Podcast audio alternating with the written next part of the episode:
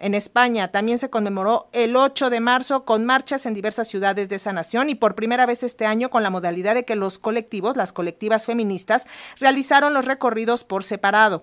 La causa detrás de la fractura de este año es el histórico debate sobre el abolicionismo de la prostitución. Pero para ampliar la información, hacemos contacto vía plataforma hasta Barcelona con la abogada y activista feminista Nuria González. Nuria, platícanos, ¿cómo estuvo la jornada? A ver. ¿Qué tal? Feliz 8M, feliz día de lucha para todas. Pues ya ven que ya casi no tengo voz, nosotras ya vamos de vuelta. Como bien dices, eh, las feministas, las abolicionistas, hemos tenido que salirnos de las convocatorias oficiales porque las convocatorias oficiales estaban plagadas de temas y reivindicaciones que nada tienen que ver con la lucha feminista. No estamos hablando solo de la abolición de la prostitución, que es un tema capital, porque la prostitución encarna en sí todas las violencias más graves que se pueden ejercer contra una mujer, la violencia física, la sexual, la institucional, la, económica, sino también de los vientres de alquiler. Los vientres de alquiler ya son la sublimación del neoliberalismo sobre las mujeres, exigir a las mujeres que para sobrevivir vendan sus hijos a gente que lo puede pagar para pagarse el capricho. También, por supuesto, estamos en contra de la pornografía. La pornografía es la de la violación, de la cultura de la violación, de todo lo que significan las leyes de género, porque las mujeres eh, nacemos mujeres y nos oprimen por ser mujeres desde el mismo momento en que llegamos al mundo. Y eso es un hecho biológico que no se puede cambiar.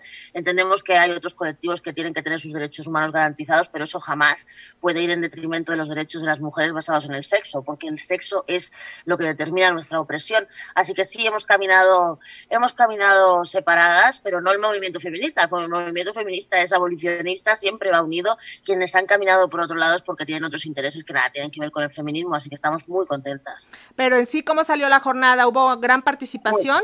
Ah, porque hay que decirlo, es la primera movilización después de la pandemia, de manera ya fuerte.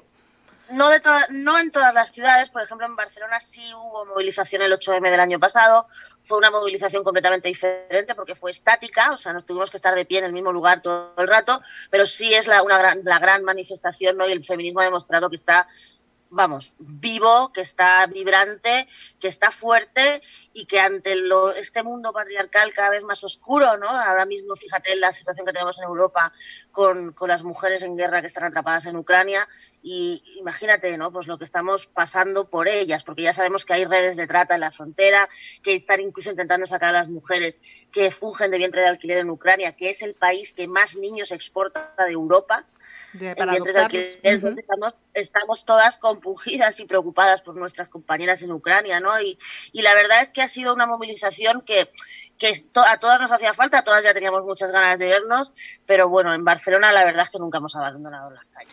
¿Y alguna promesa de política pública a favor de las mujeres en España en esta jornada? Las de cada año que no se cumplen nunca. pues, pues no, tenemos ninguna fe, la verdad.